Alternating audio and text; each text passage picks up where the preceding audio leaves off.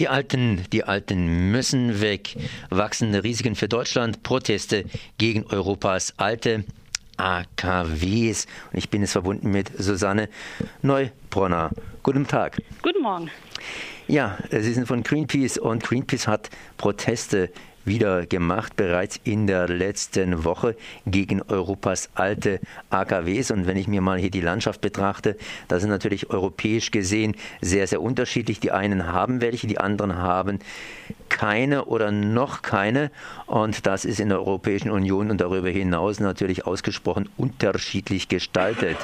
Ihr zumindest habt protestiert gegen die alten AKWs und natürlich protestiert er auch gegen neue AKWs und aus alt soll nicht neu werden. Was lief denn hier in der letzten Woche ab? Also wir haben auf äh, einigen europäischen Atomkraftwerken protestiert. Äh, das waren insgesamt acht Länder, wo wir Proteste gemacht haben. Unter anderem waren wir in Betznau in der Schweiz, welches das älteste Atomkraftwerk der Welt ist und direkt an der deutschen Grenze liegt. Wir waren in Belgien auf dem sehr störanfälligen äh, Reaktor Tihange, der äh, ja, Risse im Reaktordruckbehälter hat und waren auch in Spanien, in Frankreich und in Schweden vor Ort. Europa. Das heißt, wenn ich mir die Karte nochmal kurz betrachte, hier, da haben wir in Frankreich sehr, sehr viele äh, ja, so Hügelchen stehen, sprich Atomkraftwerke. In Spanien ist ein bisschen was. Polen hat momentan überhaupt nichts und wir irgendwo dazwischen ja mit einigen. Jetzt gibt es natürlich ältere und neuere Kraftwerke. Wo sind denn eigentlich hier die ältesten? Traditionell Schweiz, ne? Genau, also Schweiz hat insgesamt den ältesten Kraftwerkspark. Äh, da sind schon äh, Atomkraftwerke, die weit die 40 Jahre überschritten haben. Da sind wir in Deutschland quasi noch relativ jung äh, mit dem ältesten Reaktor von 32 Jahren. Aber auch Frankreichs äh, Atomkraftwerkspark wird immer älter. Hier haben wir insgesamt 58 Reaktoren, wo jetzt in den nächsten zehn Jahren viele äh, die 30 oder auch viele die 40 Jahre überschreiten.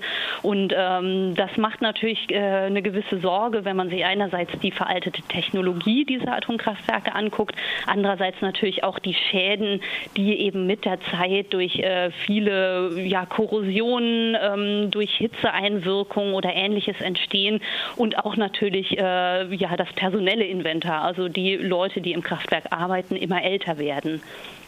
Wir zumindest in Freiburg sind so ein bisschen in der Sandwich-Position, sprich auf der einen Seite Betzenau, auf der anderen Seite Fessenheim und die sind alle ganz schön alt. Und auf der anderen Seite haben wir hier Frankreich, die haben recht viele Atomkraftwerke und Polen.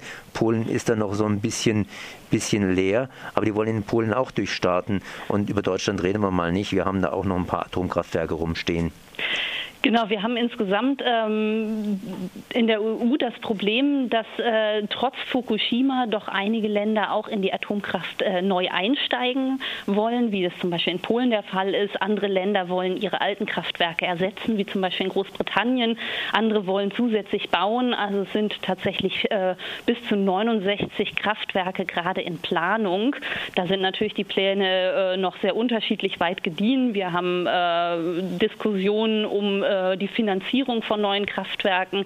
Wir haben jetzt aktuell auch die Diskussion über die Sicherheit von neuen Kraftwerken.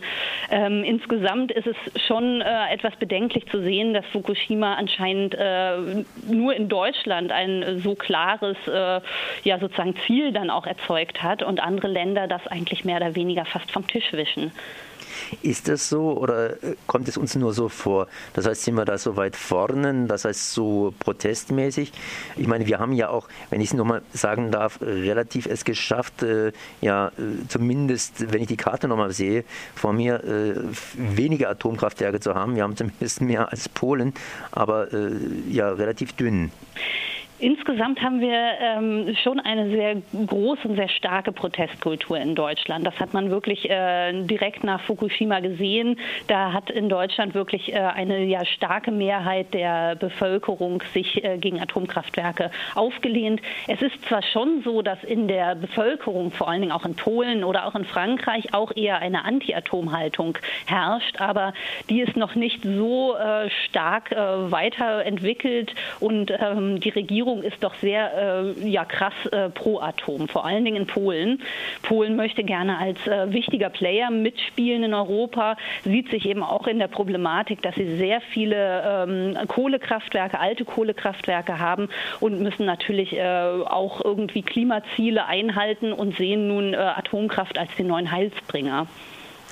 Wir haben es erlebt, Fukushima hat zumindest stark hier Japan betroffen. Die Wolke ist allerdings aufgestiegen und dann hier auch über den Pazifik hinweg geweht. Äh, da wohnt natürlich niemand außer ein paar Inselchen, auf denen Naturvölker, ich sage mal einfach Naturvölker dazu äh, leben, durchaus leben, noch leben. Äh, wenn hier was passiert mit ja, mit Fessenheim, dann wird zumindest die Wolke auch über weite deutsche Gebiete wehen und bei Polen sieht es ähnlich aus.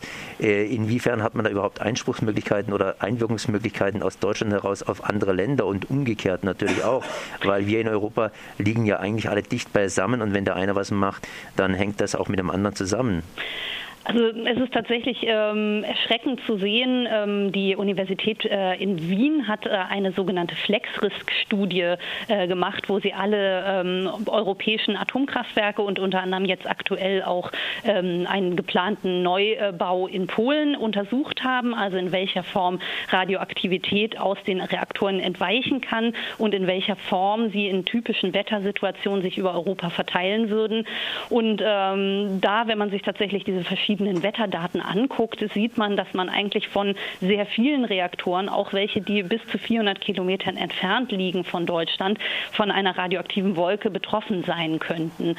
Und ähm, das ist natürlich im Prinzip so, bisher herrscht eigentlich in der Energiepolitik äh, ja regelrechte Kleinstaaterei in Europa. Ähm, jeder plant sozusagen seinen Energiemix selber und äh, war auch vor allen Dingen für die Atomkraftwerke zuständig. Die EU fängt langsam und stärker ein, sich dort auch mit einzumischen. Aber es ist wirklich noch nicht sozusagen klare Regularien äh, entschlossen worden, wo man ganz klar sagt, okay, Atomkraftwerksneubauten oder Subventionen von Atomkraftwerksneubauten gehen gar nicht äh, und dass eben wirklich die Länder ein klares Mitspracherecht haben.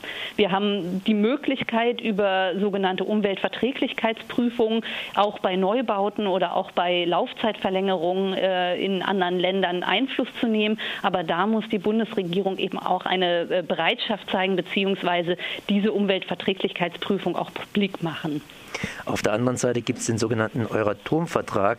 Das heißt, der verpflichtet die Europäische Union, damals noch anders genannt, dazu, hier entsprechend, entsprechend äh, Atomenergie zu fördern. Das heißt, nicht nur zu verhindern, sondern geradezu voranzupeitschen. Zumindest kann man den Vertrag so auslegen. Und der ist ja jetzt nicht hier erneuert worden, beziehungsweise nicht in die Lissabonner Verträge irgendwie eingearbeitet.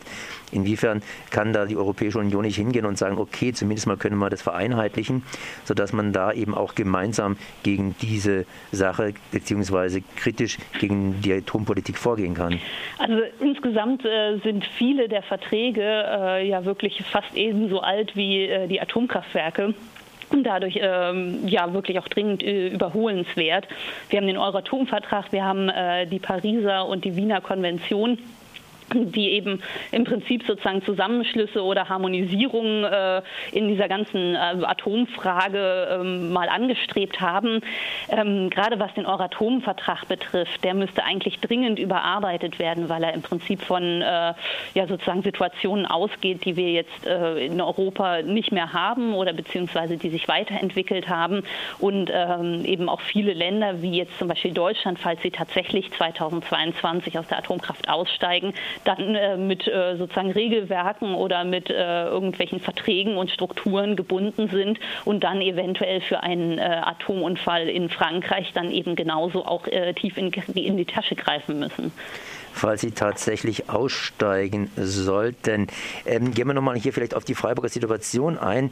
Das heißt, äh, ja, wenn Fessenheim, äh, wenn da was passiert, dann haben wir eine Wolke, die treibt natürlich auch über deutsches bzw. über baden-württembergisches Gebiet. Da gibt es dann genaue Evakuierungszonen, die werden jetzt etwas ausgedehnt, jetzt erst. Äh, wenn man sich das vergleicht mit Fukushima, die, äh, die in Japan hatten ja zum Beispiel größere Evakuierungszonen, haben das aber dann hin hinterher auch irgendwie wieder gesteckt, sprich die Bevölkerung kann da schon wieder reinziehen. Woher kommt es eigentlich, dass hier so unterschiedlich, so unterschiedlich mit Evakuierungszonen gehandelt wird? Gibt es da keine klareren wissenschaftlichen Erkenntnisse? Also tatsächlich, wenn man den wissenschaftlichen Erkenntnissen folgt, und da ist eben auch die genannte Studie von der Universität Wien äh, sehr erhellend, äh, müsste man eigentlich feststellen, dass diese Radien wirklich rein auf dem Reißbrett entworfen sind. Man kann eigentlich gar nicht klar sagen, äh, es sind jetzt irgendwie Radien von 50 oder 100 Kilometern, die unbewohnbar werden, sondern natürlich je nach Wettersituation kann das eben wirklich auch bis 130, äh, 170 Kilometern sein. Und äh, es ist natürlich immer die Frage oder auch die Problematik für die äh, Politik, für die Regierung, dass wenn sie zum Beispiel äh, sehr bevölkerungsreiche Gegenden dort haben, dass sie eben eine Evakuierung organisieren müssten, die äh, wirklich im Prinzip äh, schon aus dem jetzigen Blick gar nicht händelbar ist.